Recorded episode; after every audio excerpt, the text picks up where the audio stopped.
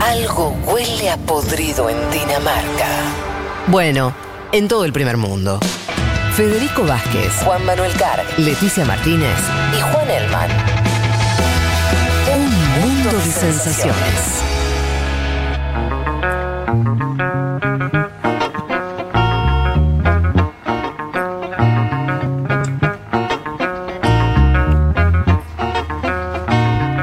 Les habíamos dicho que uno de los temas de la semana, tal vez el tema, el que por lo menos ocupó buena parte de, la atención de, de las secciones internacionales de, los medios argentinos, diría iberoamericanos, que tiene, tiene que ver con esto que contábamos sobre el rey Juan Carlos. Antes de que eh, no, uno ya me, yo me empiezo a anticipar a los oyentes. Les, em- les empiezo por el final. ¿Por qué es importante el rey Juan Carlos? Porque no es un rey más. Yo diría es el rey más político que tuvo España, claramente. El que Mm. se vinculó, el que hizo, eh, por lo menos de la- de- de- el- incluso antes de, la República y demás, de, Mm. de la década del 30, es un, es un, un rey que jugó, que fue, que tuvo poder real. Además, Ujú. no solamente poder, las coronas, las coronas europeas hace mucho tiempo que son poderes más simbólicos, bueno, no. Este tipo fue, jugó un papel relevante en la transición democrática española. Ya por eso amerita que se lo tome como lo que es, un dirigente político. Y después, Estaba el famoso Juan Carlismo. Estaba por decir exactamente lo mismo. ¿no? Claro. Había una, una tendencia que lo, lo- apoyaba. Incluso algunos especulan, no lo sabemos porque no sucedió, que si se hubiese presentado a elecciones las hubiese ganado. Pasó con algún monarca que después perdió, después Sí. lo buscamos, ¿Ah, sí? pero sí, sí, Mirá. hubo, un solo Un monarca monarca. se presentó a elecciones, las ganó y a los cuatro años las perdió, porque es brava la política sí. de las urnas. Eh, y de alguno especulaba con eso también, que eh, eh, fue muy popular Juan Carlos. Y, y por- y el otro dato que tiene que ver con lo que eh, también ahora Juan va a desarrollar, pero que, que para mí es importante y estructural, que tiene que ver con una discusión que está en España y no Sí. está en otras monarquías parlamentarias, que es la discusión república y monarquía. ¿Por qué existe? Porque fueron república. Entonces, eh, muy distinto a lo que ocurre en, en otros países europeos. Ya por esos dos datos Sí. amerita que pensemos en la figura de Juan Carlos. Y un dato más complementario a eso para entender también esa transición. Juan Carlos es un rey, digamos, eh, como sucesor de Estado nombrado por Franco. Digamos. Y en ese pacto constitucional, posterior a la muerte- de Franco, se establece este sistema de monarquía parlamentaria que explica cómo funciona España hoy. Bueno, Total, pero, pero si te parece, arranquemos por el principio. ¿Qué Bien. es lo que ocurrió esta semana? La salida de Juan Carlos de España, por qué se da esto y demás. Bien, decíamos al comienzo, el lunes anuncia, eh, se hace pública una carta de Juan Carlos a su hijo Felipe VI, en el cual le comenta que va a abandonar eh, España. Decíamos, eh, el, el contexto citado es esto de la repercusión pública que están generando ciertos acontecimientos pasados de mi vida privada. Habla de una investigación que están llevando a cabo la justicia suiza y la justicia española sobre las cuentas de Juan Carlos en el extranjero. ¿no? Se habla, digo, ahí el, el- el punto central, digamos, de esa acusación son 100 millones de dólares que le transfiere la monarquía saudita a Juan Carlos en el 2008. Con 100 millones, 100 de, millones dólares. de dólares, claro. Lo que se dice es que ese dinero A su cuenta, una cuenta personal de él, no a la corona. a la- digamos, lo que está investigando es que esa, es- esa plata se, claro, eh, a él y en cuentas de un banco de Suiza. Mamita. Contemos un poco, si querés, esa, digamos, cuál es el marco de eso- esa plata. Se dice que esto fue una comisión irregular en el marco de un proyecto, un mega proyecto de construcción de un tren de alta velocidad dentro de Arabia Saudita. Claro, es un de- eh, que, eh, algo que de, de lo que España tiene un know-how porque tiene esos trenes de alta velocidad. Sí. También. eh, El AVE, el famoso Claro, tren el AVE. AVE que va de Medina a la Meca. eh, hay muchos en España que van, no sé, te conectan de Barcelona a Madrid Sí, en sí, dos sí. horas a 300 kilómetros por hora. Ese fue el Claro. proyecto que se hizo en Arabia Saudita y Hmm. por el cual habría una comisión entre las monarquías. Bien, en 2011 ese proyecto se adjudica a un consorcio mayoritario de empresas españolas, ¿no? Y ahí la acusación que Juan Carlos torció, digamos, intercedió en, la, en esa negociación y que a cambio le pagaron 100 millones de dólares. Bien. Que insisto está en eh, cuentas en el extranjero. ¿Cómo se destapa el caso? Digamos, ¿de dónde viene? En 2018 se conocen unas grabaciones de Corina Larsen, quien era ahora es interesante cómo los medios la, El la amante, retratan. el amante. Claro, es- Eh, eh, era el amante. era la amante. Y le dicen los medios me dicen la ex amiga, dicen. La- claro. claro, ABC, Sí. con una prensa más Ah, monarca, habla No, de la ex amiga. Igual sabes que para mí hay un problema eh, judicial en España de la cobertura de Corina Larsen, Hmm. porque estamos hablando de un monarca casado. Sí, la reina Sofía. Exacto, un monarca casado. Y se está hablando, eh, una cosa, si vos pones la amante, me parece que te puede judicializar la corona, entonces por eso los medios españoles ¿Ah, hablan sí? de la amiga, sí, obvio. Pero yo leí igual, ¿eh? Eh, Alguno creo que ponía- El diario hablaba bueno. de, de examante. Bien, ¿eh? tiene- digo, ahí también hay una. tiene más agallas. Un clivaje. Nosotros vamos a decir la examante de eh, Juan Carlos, eh, una empresaria nacida en Alemania con nacionalidad danesa, que dice en esa grabación del 2018 que Juan Carlos había escondido ese dinero, esos 100 millones de dólares, en eh, cuentas en el Banco Suizo, que tenía dos fundaciones con dinero en O sea, es ella la que destapa un poco Sí. todo esto. Sí, esto en 2018. Y en 2018, no sé, Juan, digo, vos habías seguido más el, el tema ahí en España. Es un caso que no explota eh, fuerte en 2018, explota este año. O sea, en ese año 2018 se abre esta causa por parte de la justicia suiza y en marzo de 2020 se hace pública esos avances de la investigación. Sí. No, ¿No? lo que se conoció ahora es que de esos 100 palos, 65 van a la cuenta de Corina Larsen. Ah, Y ahí se- Cobró también ella. Y sí.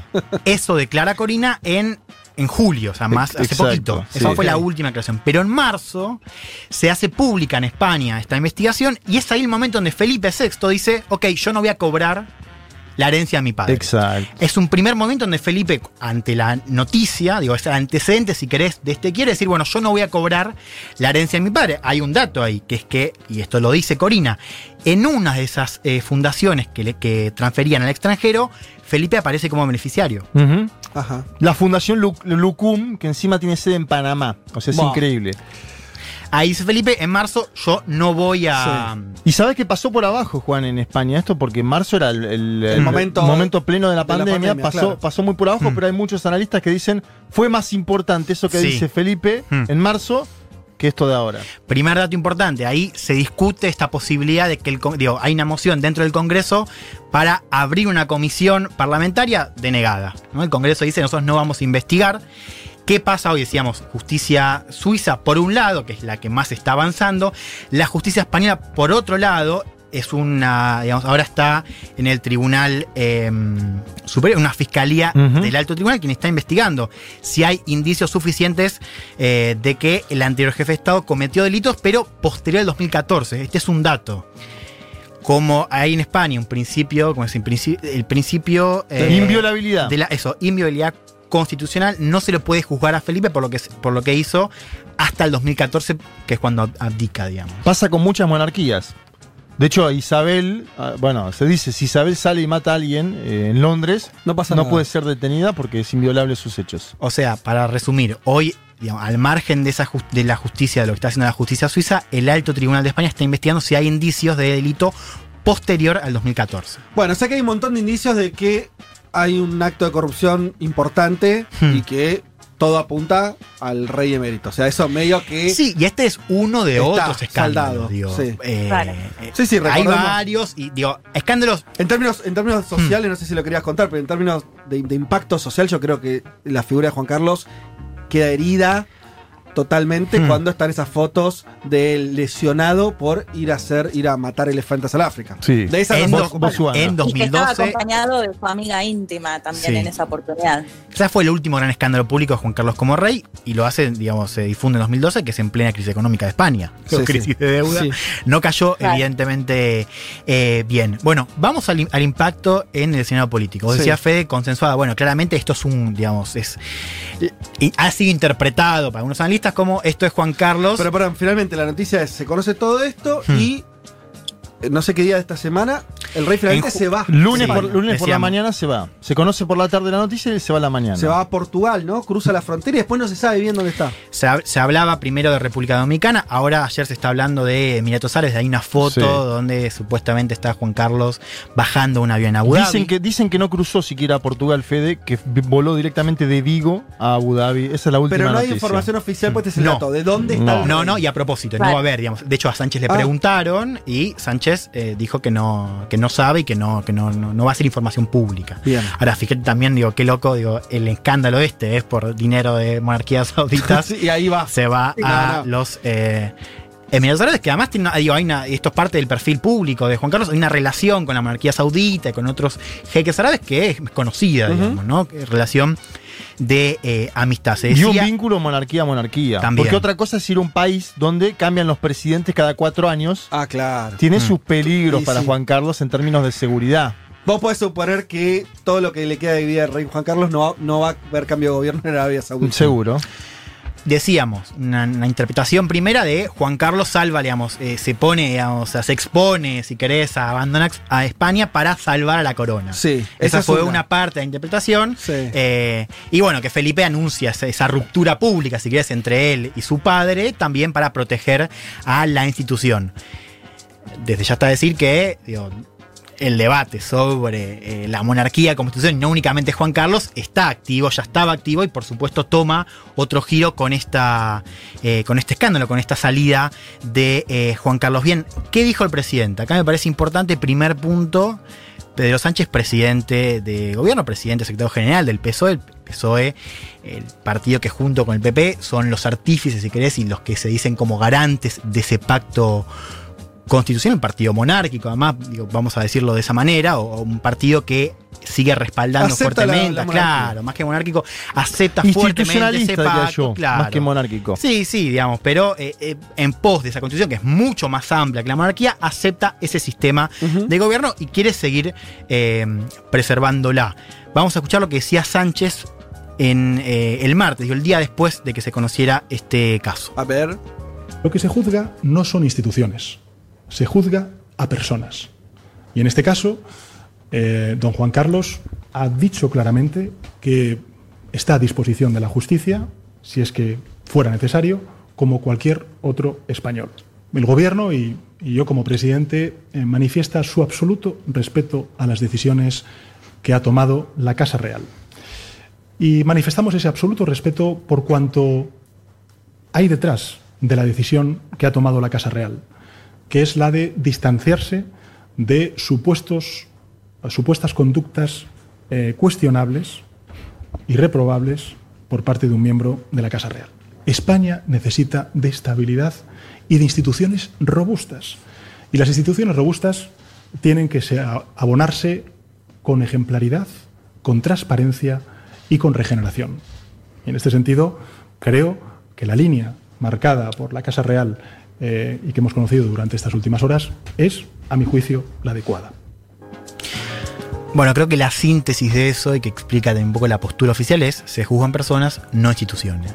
¿no? ¿no? Juan Carlos es una cosa, la monarquía es otra. La monarquía no se mancha, podría haber dicho Sánchez. También, ¿no? Es Buena un mensaje, síntesis. sí, bien institucionalista, además como decía Sí. Juan recién, eh, instituciones robustas, digo, este, este discurso eh, que, que- que busca preservar esa institución eh, de la Casa Real y también esto de estamos de acuerdo con la decisión, y no hay ninguna crítica a la posición de la Casa Real, hoy comandada por Felipe. De hecho, Sánchez sabía una semana antes del viaje. Que es lo que no sabía. Bueno, ahora vamos Su a hablar. partener. Vamos a hablar un poco de eso. No te más adelante, Juancito, porque ahí tenemos una discusión que es bien interesante, ¿no? Que es quiénes sabían de esta decisión y ¿Quién quiénes sabía y no. quién no? ¿Era el PSOE o era el gobierno? A ver, vamos a empezar primero con eh, lo que es la reacción de eh, Podemos, ¿no? Ese mismo día que habla Sánchez, Pablo Iglesias sale en eh, televisión. Pablo Iglesias, digo, líder de Podemos, que es un partido que tiene una identidad republicana, digo, es claro. Digo, esto no Sí. reniega No. ni Iglesias ni el resto del partido. Es un, es un partido que está abierto más que al cambio de sistema, al menos a un referéndum. Un referéndum donde sean los españoles quienes decían qué tipo de gobierno quieren tener y si aceptan que la monarquía siga o que el sistema de gobierno siga siendo una monarquía eh, parlamentaria, ¿no? Iglesias que critica la decisión eh, de Juan Carlos, habla de una huida, y esta palabra fue bastante mencionada por la derecha, esto de que Iglesias, como parte del gobierno, habla de una huida y no de una salida, y dijo algo que me parece importante, y ahora lo, lo- lo traigo para que lo discutamos, ¿no? Que es, bueno, tarde o temprano, la discusión sobre la utilidad de la monarquía se va a dar. ¿no? Esto decía Iglesias el mismo día que hablaba Sánchez sobre preservar a la institución. Creo que hay que reconocer la evidencia. Hay un debate social en España sobre la utilidad de la monarquía. No soy ingenuo y soy perfectamente consciente de que las correlaciones parlamentarias existentes no permiten un- una reforma constitucional en el corto plazo. Pero hay un movimiento histórico y yo creo que ese movimiento histórico, que además va a empujar la gente joven, va a tener un horizonte de una república que modernice este país. Hace algunos años parecía imposible que el matrimonio homosexual fuera una realidad en España o que el ingreso mínimo vital fuera una realidad en España. Yo creo que tarde o temprano los jóvenes en nuestro país impulsarán una república en España y creo que es perfectamente legítimo que ese debate se dé y que nosotros seamos sensibles a ese debate. También muy claro, ¿no? Eh, digo, esto de el debate tarde o, o temprano se va a dar, lo van a impulsar los jóvenes. Viene también de un movimiento histórico, esto mencionamos al principio. Y algo que también me parece importante que es, nosotros no somos ingenuos, sabemos que el Congreso ahora no está en los números. digo, Sí, hoy sí. los números no están, el Congreso es abrumadoramente... eh, Pro monarquía. pro monarquía o pro este pacto constitucional, vamos a Sí. decirlo de esa manera, ¿no? Que es, que es- es más honesto, si querés. Ahora, ustedes saben, yo no soy, digamos, Pablo Iglesias no es santo de mi devoción, pero creo que acá estuvo muy bien Sí. lo que está haciendo Iglesia, ¿no? Porque es un partido que no reniega de su identidad, Podemos es un partido republicano y representa también a una generación de españoles que es republicana, o al menos está a favor de discutirlo. Y esto es lo que dijo también incluso Irene Montero, la número 2 del partido, que es, bueno, o sea, dice el, que haya rey pero que sea votado, ¿no? Que podría ser un oxímoron, pero es que al menos se vote qué, qué forma tiene que adoptar el Estado de España, ¿no? Eh, bueno, Donde para eso- además hay, hay- vos sabés que te- no sé si, si le ibas a contar, pero también es un tema que me interesó y leí algunas cosas. Por ejemplo, eh, hay encuestas de todo tipo, ¿no? Con la monarquía. Hay la, la derecha te muestra encuestas donde siempre la monarquía Sí. tiene esa alta aceptación y lo quieren al rey, etcétera. Otras que muestran que hay una mayoría leve, pero Sí. mayoría al fin a favor de la república. Y fíjate otro dato. No hay, digo, las encuestas oficiales, la monarquía y del CIS, que Eso es el. Contá de eso porque está bueno. No pregunta ni siquiera. Hace seis años que el CIS no pregunta. El CIS es una especie de encuesta oficial muy respetada. Sí, sí. por todos los ámbitos políticos, ¿no? Sí, es la, la- de hecho que es lo que le acusa al país. eh, eh, que es, eh, bueno, eso, la- la- una de las más respetadas, Sí. Que ni siquiera pregunta. Sacó la pregunta. Sacó la pregunta. Después tenés encuestas que hablan de un empate virtual. Te digo Eso porque es- Podemos sí. pidió, le pidió al CIS que vuelva a introducir preguntas sobre la monarquía en pos de lo que vos decís. Mm. O sea, como diciendo, bueno, nosotros queremos poner sobre la mesa que hay una mayoría que ya no quiere la monarquía. Ahora, lo- el- los últimos números oficiales eran del 40% de aceptación. Sí. Y ahora, si querés, abrimos un paréntesis. A ver. Que es, y esto ayuda a entender también la, la transición, que es la monarquía española, a diferencia de la, es, es la que tiene más baja aceptación, a diferencia de las otras monarquías eh, Sí. europeas. ¿No? Ahora, hay una diferencia Ah, crucial no sabía eso. entre. La- las otras monarquías tienen, Tienen más, digo. nivel de Sí, aceptación más 60, alto. 70. España es la que tiene aceptación más baja. Sí, Insisto, cuando se preguntaba, digo, números oficiales. sí. Ahora, hay una diferencia crucial que es muy importante para entender también el contexto político, es que, a diferencia de las europeas, España no tiene una tradición en la capelar. Y esto es un poco la historia también de Juan Carlos. O sea, vos tenés, digo, vos tenés solo dos reyes continuos en dos siglos. ¿No? Son eh, reinados muy interrumpidos. O por digo, guerras, o por explosiones republicanas, golpe de Estado, o por digo, el franquismo como régimen político. Una historia brevísima, digo. El abuelo de Juan Carlos, Alfonso, fue echado de España, fue exiliado en la Segunda República. Quiso combatir con Franco y Franco le dijo que no. Mejor quédate ahí. Claro.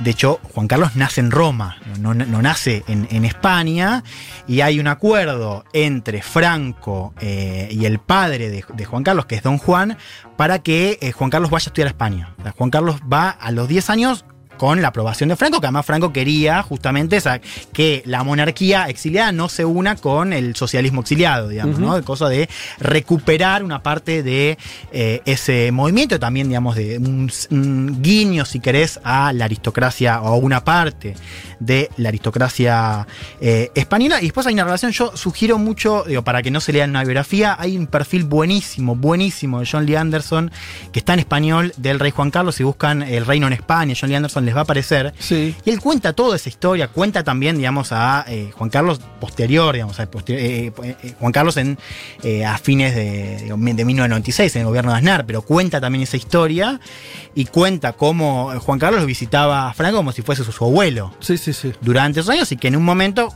Franco le dice, yo te voy a nombrar a mi sucesor y para eso Juan Carlos jura las leyes franquistas. Y en esa transición, cuando se muere Franco, ahí sí es cierto, digo, ahí sí está ese mito que es real, que es verdadero, que es Juan Carlos como uno de los artífices de esa transición democrática, ¿no? Ordenando esa transición a la democracia y consolidándose como un actor eh, que vos decías bien, con poder real. Digo, Poder real eh, en el sistema político. Y además, digo, este perfil es interesante porque cuenta como, por ejemplo, Aznar en ese momento tenía mucha inferioridad con Juan Carlos. Así. Como que incluso cuenta una de- que la, la cuento brevemente, que es eh, el tipo no podía acceder a, eh, a los Clinton, ¿no? Estamos hablando del de fin de los 90, ¿no? Eh, Juan Carlos organiza eh, una, una reunión en su yate previo a la, a la reunión de la OTAN, los invita a, los Clinton, ¿no? Y los, lo invita a Aznar para que tengan la cumbre en su yate. ¿no? El embajador en- de, de Estados Unidos en España dice, esto no puede ser, va a ser interpretado, no me importa, este es mi yate, Sí, yo soy sí. el rey, yo hago lo que quiero. Ajá. Lo junta ahí, por cinco horas navegan los Aznar y los Mirá. Clinton. ¿No? Digo, significa un poco ese poder. Sí, sí, sí. ¿no? Y este, este mito que dice Juan del Juan Carlismo. Eh, totalmente. Cierro ese paréntesis, digo, para entender un Sí, poco sí, sí, esa sí. figura. Y Vos- cuando se medía, digo, ahí Fede decía, ahora no se mide en el CIS la popularidad de la monarquía. Cuando se medía la popularidad de Juan Carlos durante las primeras décadas, Era era, altísima. altísima. Y claro. Vuelvo, digamos, al, al presente. Atención a toda esta batería de iniciativas que va a presentar Unidas Podemos ahora, que quiere insistir en ese contexto, digamos, que va a volver, quiere pedir al Congreso que abra esa comisión para investigar eh, a eh, Juan Carlos. Podemos que está muy presionado, y esto también sirve para entender la cuestión histórica, muy presionado por el ala catalana del partido, que es en Comú Podem. De hecho, Ada Colau, alcaldesa de. Barcelona, también salió con una postura muchísimo más crítica que la iglesia, ¿no? que representa también eh, el vínculo del- de Cataluña con la monarquía. Los catalanes medio que ni quieren eh, ser parte de España, menos la monarquía, ¿no? Como- Claro, discutamos como monarquía yendo, ¿viste? digo, No, claro, obvio. y una identidad republicana mucho más fuerte, Mucho por eso. Podemos también está presionado Sí. por ahí, y me parece importante remarcar este punto. Leti, ¿querías decir algo? No, digo, y que en el País Vasco también, de hecho, se- hubo movilizaciones toda esta semana, Mm. también de, por el tema de la monarquía. Y sí, Cataluña, digo, eh, Kim Torra, el presidente de la Generalitat, está pidiendo la abdicación de Felipe.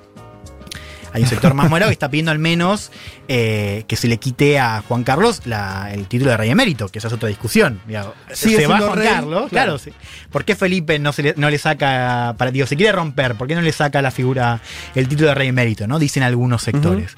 Ahora, punto central acá es esta discusión dentro de la coalición de nosotros no sabíamos. Escuchen la entrevista que da Irene Para contar eso de vuelta, o sea, lo que vamos a escuchar es si el gobierno que está conformado por, obviamente, el Mm. PSOE, pero también por Podemos, si el gobierno como un Sí. todo sabía y decidió o decidió solo. Sánchez, y Sánchez. la vicepresidenta sabían, digamos, esta decisión está consensuada, digamos, al menos fueron consultados. Una semana antes, sabía. Una semana antes. Unidad Podemos no sabía. Escuchemos a cómo lo cuenta Irene Montero, que es eh, ministra de Igualdad del Gobierno y número dos de la formación morada. No es una decisión que se haya tomado en el gobierno. Eh, yo respeto las decisiones que pueda tomar el Partido Socialista desde la Moncloa, pero no es una decisión que haya tomado el gobierno de coalición. ¿Ustedes estaban al tanto de los contactos, negociaciones entre el gobierno o la presidencia del gobierno o la vicepresidencia del gobierno con la Casa del Rey? No, ¿No sabían que ayer se iba a anunciar la salida de España del Rey? no. Bueno, sea, más claro. No sabía. Un no medio, un no como quien agacha la cabeza y dice no. Y lo que dice Igual es Montero- una decisión del gobierno. Hmm. Eh, No, sí, en términos prácticos, sí, claro. Le gusta o no le gusta a Montero, ella tendrá que evaluar después, ella, Pablo Mm. Iglesias, tendrá que evaluar el papel que tiene Podemos en esa coalición. Es una, fue una decisión del gobierno, que ellos no se enteraron, pero fue una decisión del gobierno, no del PSOE, del gobierno. Sí. Indudablemente esto abre una herida, ¿no? Digo, por eso se hablaba de una crisis institucional que puede traducirse en una crisis de gobierno, Sí. ¿no? En tanto, no digo, eh, esto está planteado. Pero no, no ganan un poco de los dos también. Bueno, porque pues, eh, pues, yo sí. Mm. escucho, escucho a Pablo Iglesias. Hay uno acá que te pregunta, no, una, una ciudadana española, dice, ojo, ¿eh? Ciudadana española dice, ¿por qué Pablo Iglesias no es santo de su devoción? Bueno, eso para otro, para otro momento. Pero, Pero- indudablemente además hoy hablamos bien de Pablo Iglesias. Porque es No, anchista, es anchista, Juan Elman. Es más anchista. Eh, pero, no, volviendo al tema, esto Sí. que. eh, me olvidé lo que iba a decir, me leí el mensaje. Uno lee un mensaje de oyente y se le. No, pero eh, a lo que voy- No, yo te decía si no era un win-win. ¿Por qué? Sánchez toma la decisión que cree correcta, que tiene que ver con la tradición del PSOE, y lo hablamos antes, es una tradición muy cara. Ellos Mm. entienden, el PSOE entiende que la constitución del 78, y Mm. ahí va metido el rey y la monarquía, es parte de un pacto que es Mm. propio de, de cuando ellos empezaron a, también a, ser poderosos. Entonces, Ujú. yo- es, es comprensible que quieran mantener eso. Pero también Podemos se lleva su, su, su parte, en el sentido de que Sí. revitaliza la discusión sobre la monarquía, Mm. marca una diferencia con el PSOE, que también le sirve a, a Pablo, me parece, ¿no? O sea, Sí. nos som- estamos juntos, pero no somos lo mismo.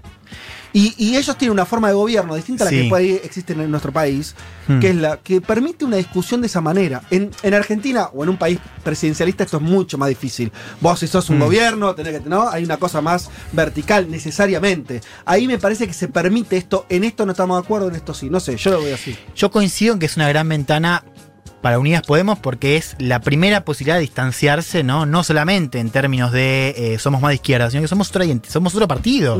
Tenemos otra identidad, nacimos en 2014. Digo, Después van a buscar los es votos la primera gran ventana, claro. Y ahí está el otro punto. Hay un electorado de izquierdas joven que es el electorado que más, digamos, un, vamos a decir, un socialista de más de 40, 50 años y no, no, no compite con el peso de por el voto de Podemos. Ahora, un chico de 23 años, una chica de 23 años, universitaria, ahí sí hay una competencia por ese voto y ahí por eso Sánchez también mandó señales a la eh, juventud socialista que tiene una postura También es más republicana. más ¿no? republicana, claro. El la, propio- la- la misma juventud socialista tuvo postura mucho más crítica y mucho más abierta a discutir ese sistema que Claro. la cúpula del partido. Porque conocen al Juan Carlos post 2012. También esa es otra cosa que decía Juan Carlos, se lo cuenta un amigo, lo dice el país de España. Dice: Los que tienen menos de 40 solo me conocen. Por Corina, Sí, claro. por los elefantes y por Y los sí. Maletines. Y Eso me sí. parece textual. Claro. Tiene que ver con eso, con las generaciones. Sánchez es parte de otra generación por, Por ir, por ir a última parte, pero vio algún destello, vio algún brillo de Juan Carlos, ¿no?